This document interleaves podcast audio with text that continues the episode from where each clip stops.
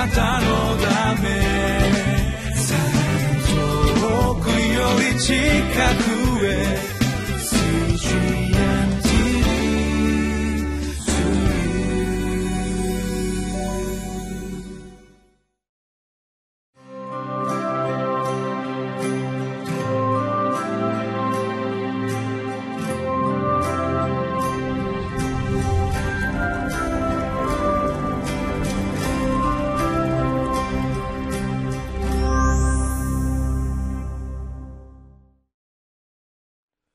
皆さんこんにちは。ひばりが丘バイブルチャーチの野田勝利と申します、えー、今日も皆さんとご一緒にこのリビングライフの時間、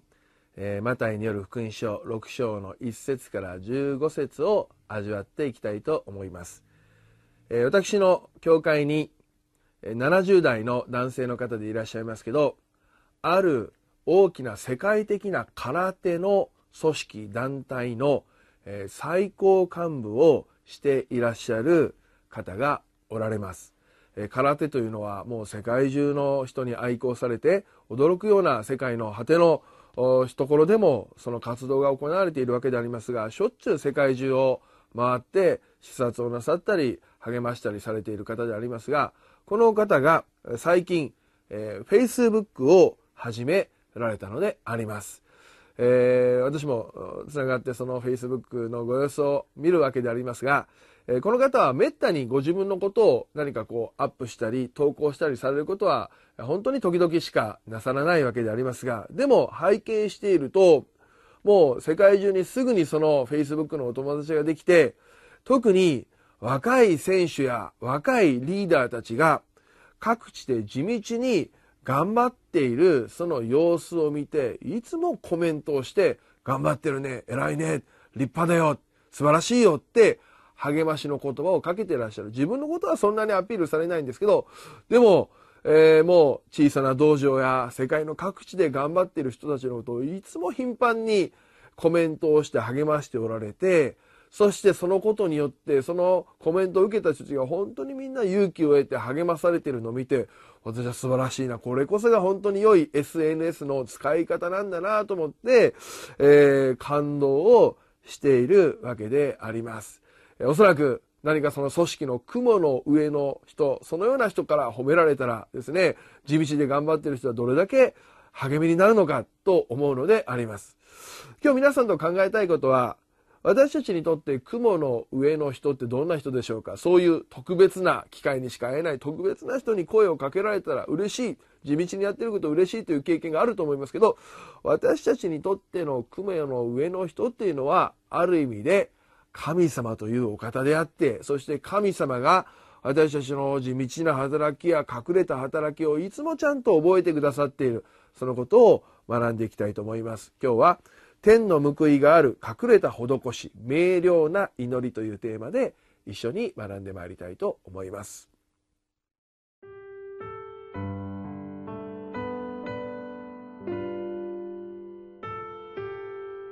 マタイの福音書6章1節から15節人に見せるために人前で善行をしないように気をつけなさい。そうでないと、天におられるあなた方の父から報いが受けられません。だから、施しをするときには、人に褒められたくて、街道や通りで施しをする偽善者たちのように、自分の前でラッパを吹いてはいけません。誠にあなた方に告げます。彼らはすでに自分の報いを受け取っているのです。あなたは施しをするとき、右の手のしていることを左の手に知られないようにしなさい。あなたの施しが隠れているためです。そうすれば、隠れたところで見ておられるあなたの父があなたに報いてくださいます。また、祈る時には、偽善者たちのようであってはいけません。彼らは人に見られたくて、街道や通りの四つ角に立って祈るのが好きだからです。誠にあなた方に告げます。彼らはすでに自分の報いを受け取っているのです。あなたは祈る時には自分の奥まった部屋に入りなさい。そして戸を閉めて隠れたところにおられるあなたの父に祈りなさい。そうすれば隠れたところで見ておられるあなたの父があなたに報いてくださいます。また、祈るとき、違法人のように同じ言葉をただ繰り返してはいけません。彼らは言葉数が多ければ聞かれると思っているのです。だから、彼らの真似をしてはいけません。あなた方の父なる神は、あなた方がお願いする先に、あなた方に必要なものを知っておられるからです。だから、こう祈りなさい。天にいます私たちの父よ。皆が崇められますように。御国が来ますように。御心が天で行われるように、地でも行われますように。私たちの日ごとの糧を今日もお与えください。私たちの負い目をお許しください。私たちも私たちに負い目のある人たちを許しました。私たちを試みに合わせないで悪からお救いください。国と力と栄えは、とこしえにあなたのものだからです。アーメン。もし人の罪を許すなら、あなた方の天の父もあなた方を許してくださいます。しかし、人を許さないなら、あなた方の父もあなた方の罪をお許しになりません。さあ、えー、ただいまお読みした御言葉について皆さんはどのようにお感じになったでしょうか。えー、なかなか耳の痛いような御言葉だと私は思いました、えー、つい自分の頑張っていることを人に見せた見せたくなって何か賞賛を得たくなってしまう。実は私の中にある一つの傾向だなと思っていつも自覚をしております、えー、メッセージをした時につい家内に尋ねなくなってしまいます、え今日どうだった、えそれは客観的な何か評価やアドバイスが欲しいのではなくて私が今日どうだったと聞くときは自分である程度出来栄えが良くてただ褒めてほしいと思うときにそれを聞いてしまうということが、えー、よく、えー、あります。でもそれをしばしば自戒しながらそうだ私は神様の評価を求めて歩んでるんだって人の称賛を求めているのではないこれは私にとっていつも、えー、心を戒めるチャレンジの一つでありますが、えー、昔から私のような人もたくさんいたようでありまして、えー、何か人に褒めてほしいということで施しをしたり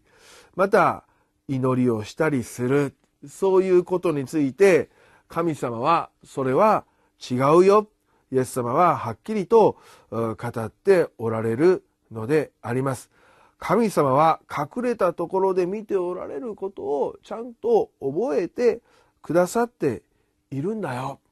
それを履き違えてしまって人の称賛ばかりを求めているともはや神様からの祝福報いを受けることができなくなってしまうんだとそのようにはっきりと書かれているのであります。これは私たちにとっての注意警告であると同時に慰めや励ましでもあります裏を返せば私たちが神様の前にしている奉仕やいろいろな働きそれがどのような目立たぬものであれ小さなものであったとしても神様は一つとしてそれをお見逃しになることはないということであります。昨年のクリスマスは私にとって2015年のクリスマスもう生涯忘れることのできないクリスマスになりました。それは教会でのクリスマスの集会が、えー、過去最高と言っていいほどそれぞれが祝福されたと同時に教会の中に悲しみの出来事があったのであります。この年末クリスマスの時期に私たちの教会のメンバーの方が相次いで2人の方が天国に変えられたのであります。えー一人は、えーフィリピン人の50代の奥さんでいらっしゃいました突然、えーご病気で、えー天国に帰られましたもう一人は60代の方でありますが、えー男性の方であって、え奥様と一人息子を残してクリスマスイブの夜に天国に召されていったのであります。えー、昇天式はいろいろなこともあり大変忙しくはなりましたがでもその中にも神様が共にいてくださって慰めを与えまた一人のクリスチャンとして私自身に多くのことを教えてくださいました。亡くなられた方召された方それぞれ特に何か目立った大きな働きを世の中でされたわけではないし教会でも何か派手な奉仕をされていたような方ではありませんでした。でもその焦点を通してその方々が天国に行かれて初めて隠されていた良い働きというものが明らかになったのであります。突然天に召されたフィリピン人の奥様は実は未信者であった日本人のご主人を一生懸命これまで導いてこられました。もちろんそのことを多少は私も知っていたのでありますけどでも改めてお聞きした時に本当に全くのノンクリスチャンであったご主人にある時パッションという映画を見せてこれ一緒に見ようってこれ素晴らしいよそれを見た時にご主人の心に神様が触れてくださってなんてことだこんなにすごいストーリーこんなすごい方が本当におられたの？ということで心を開いて教会に一緒に通われるようになったのであります。それ以来ご主人は奥様のことを自分の信仰の先生バイブルの先生と呼んで教えてほしいアドバイスが欲しい。奥さんも一緒に私の家にも何度も2人でバイブルスタディに来られていました。実は、フィリピンで突然亡くなられたんですけど最後亡くなられる数日前、この旅行に行かれる前にご主人におっしゃった言葉もこれでした。あなた私がいない間も教会に行ってバイブルを勉強してね。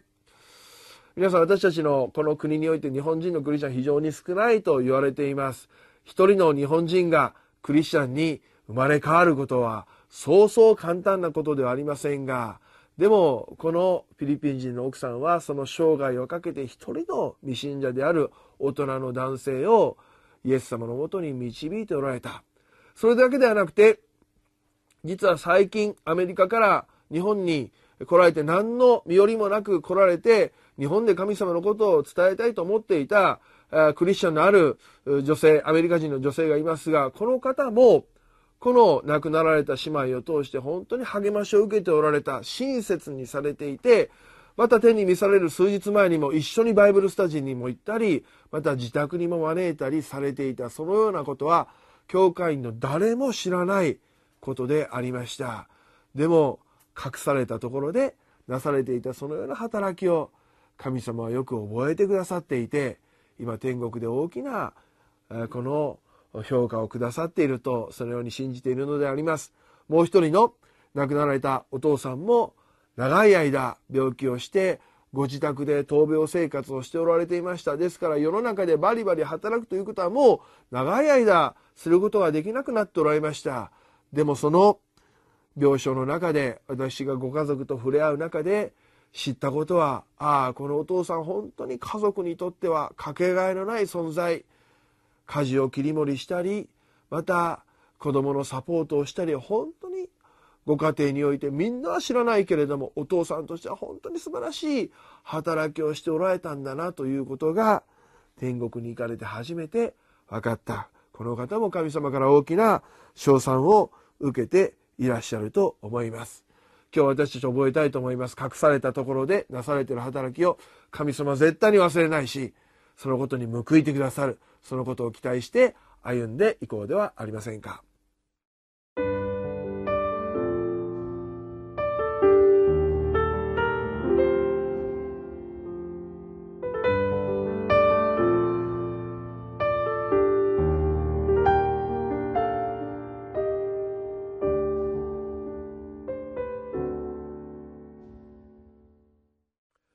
今日のチャレンジは隠れたところで見ておられる神様を意識していますか？というものでした。この言葉は新海訳から取りました。隠れたところで見ておられる。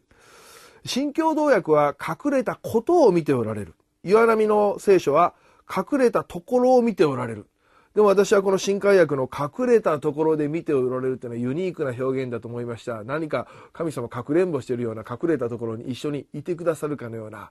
でもこれは私にとって一つのイメージとなりました。私たちが隠れたところで何かをしている時に一緒にいて、それを神様が見てくださっているかのような、このイメージを持ちながら歩んでいきたいと思わされたのであります。今日皆さん皆さんが家事をなさっている時にお家で何かされている時にクリスチャンの人として誰かに証しをしている時に誰が見ていなくても隠れたところで神様見ておられますそのことを信じて共に前進をしていきたいと思います。アメン。